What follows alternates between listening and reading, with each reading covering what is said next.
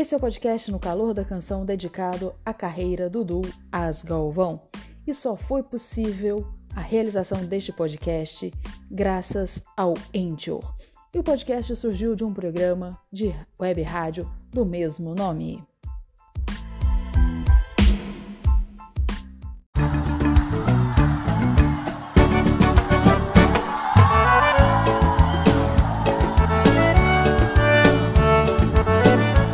Calor da Canção, um podcast dedicado à carreira da dupla com mais tempo em atividade no Brasil.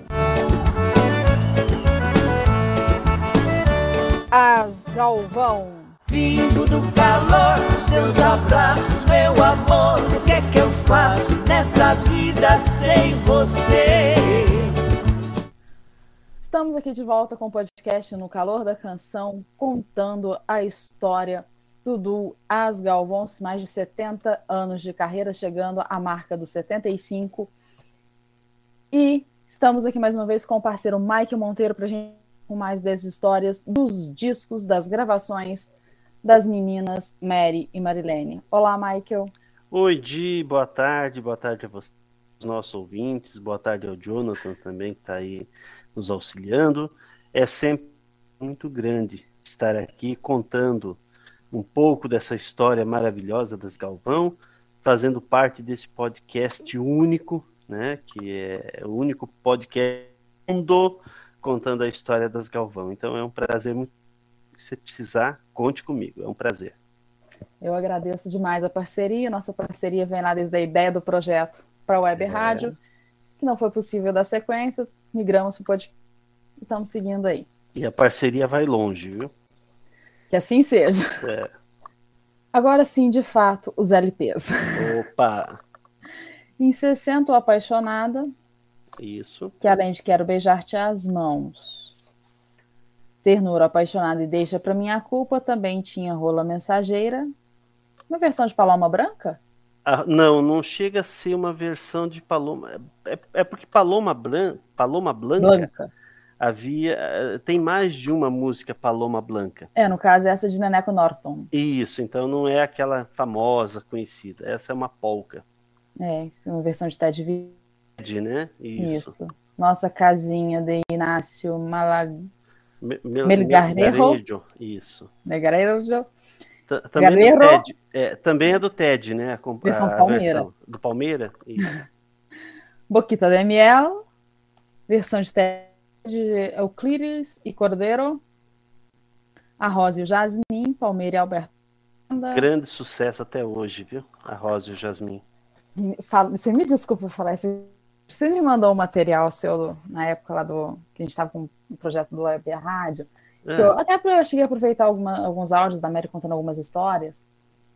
E num, num dos áudios do programa que, ela, que, elas participaram, elas foram começar a cantar, cantar um trechinho dessa Rosa e o Jasmine. A Mary errou a letra da música. Ah, não, isso não é.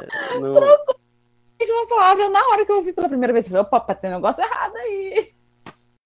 Ela cantou outra música no lugar? Não, a música não é mesmo, só que trocou uma palavra.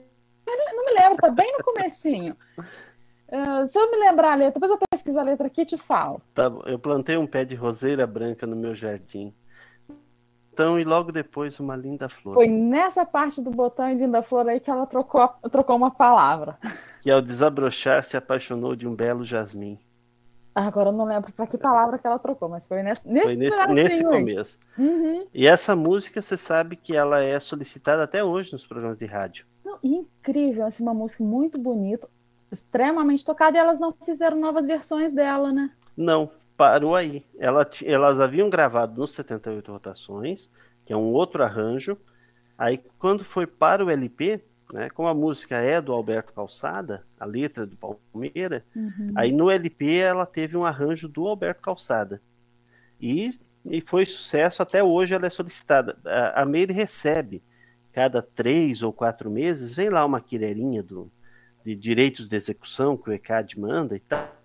Uhum. E, e, essa música sempre está na lista é, direitos de execução. É, a Rosa e o Jasmine, veja só, ultrapassou aí gerações e hum, até hoje é tocada. Sim.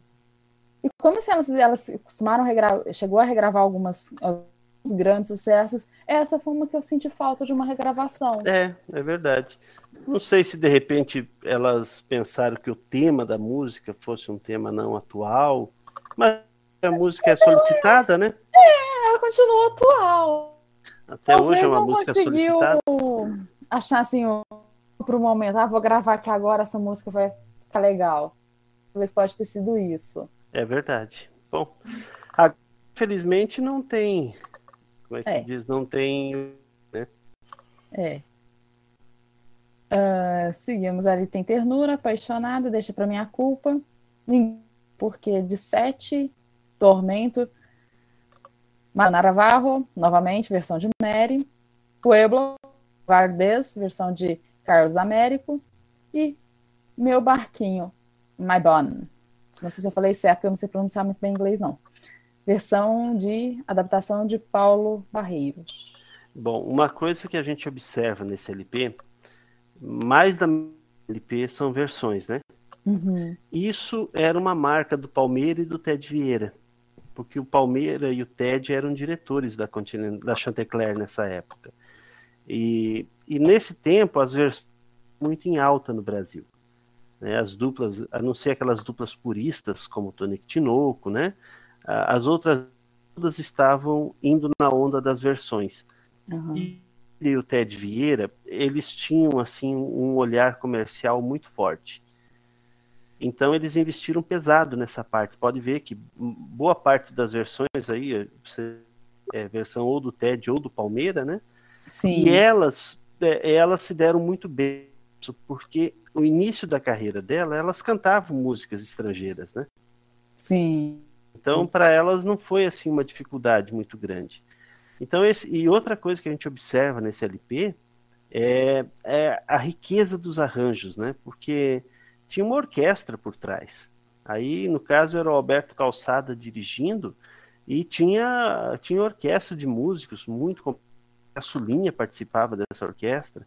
Então, tornou-se assim um dia maravilhoso e muito bem vendido. Tanto que o título Apaixonada, como nós falamos lá nos 78 Rotações, foi uma das músicas que o próprio Lorival dos Santos, que era o compositor, Lorival dos Santos mesmo declarou em entrevista que foi a música com a havia recebido direitos autorais até então.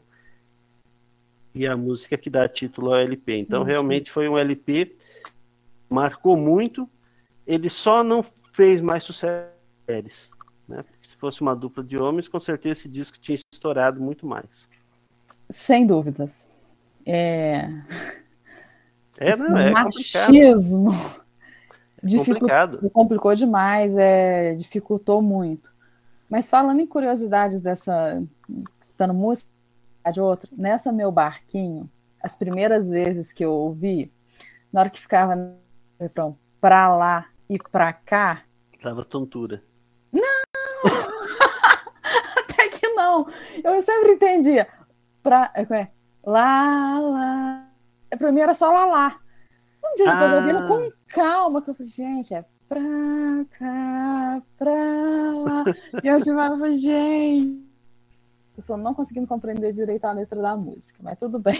Ah, isso acontece, isso acontece. E assim fecha o LP apaixonada, né?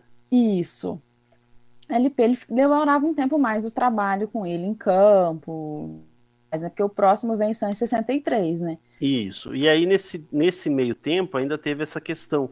Se você for analisar, esse LP saiu oficialmente em 61, mas o pré-lançamento dele já começou em 60. Uhum. Só que em 61, ao mesmo tempo, encerrou o contrato delas com a Chantecler.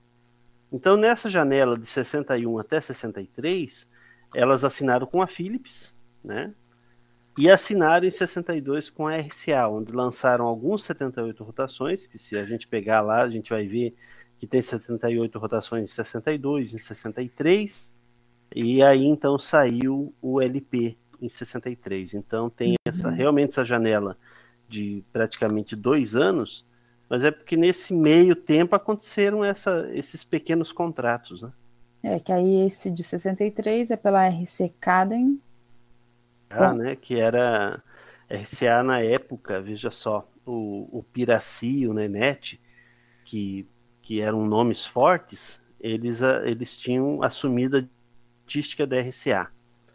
E nesse período 63, eles estavam tentando levar para lá o máximo possível de artistas para enriquecer o cast da RCA e, vamos dizer, de certa forma, a, aflochar ou, enfim, tirar os grandes nomes da Chantecler e levar para a RCA.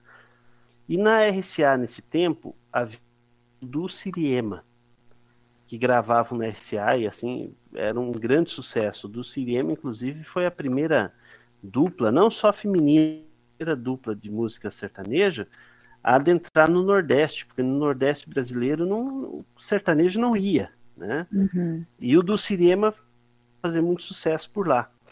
Só que tinha as irmãs Galvão na Chantecler. Então, tô contando isso pra você, tá? E, e o resto dos hum. ouvintes. Ah... Mais um pedaço da edição, hein? não, forma hoje analisando todos os meandros, tá? É eu que estou falando pela minha percepção. Eu vejo que esse contrato com a RCA das Irmãs Galvão para a RCA, forma de colocá-las na geladeira. Porque se estivessem na RCA, elas não teriam como competir. Na Chantec um produto do concorrente. Uhum. E na RCA, RCA fazer o nome é, do trava, cinema. Né? É. Então você leva as você Irmãs Galvão. Tanto que se você for analisar, elas entraram na RCA em 62 e elas ficaram até 64 na RCA. É que só um disco, né? Dois anos, só tem esse LP. Teve alguns 78 no meio, que compilou no LP. E o do Cirema teve muito mais nesse período. Então, eu analiso, historiador, que é a saída das irmãs Galvão para a RCA, para mim, essa de ser uma forma de colocá-las na geladeira. E mesmo assim, mesmo assim, clássicos ficaram aí, que por exemplo, que é nesse disco de 63. Sim.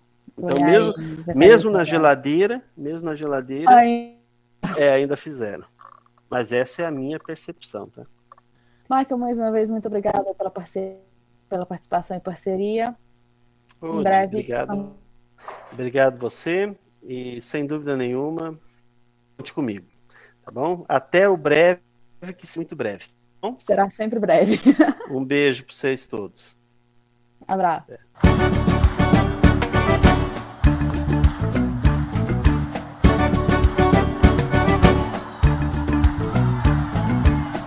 E você curtiu aqui um podcast em homenagem aos mais de 70 anos de carreira do Dudu As Galvão.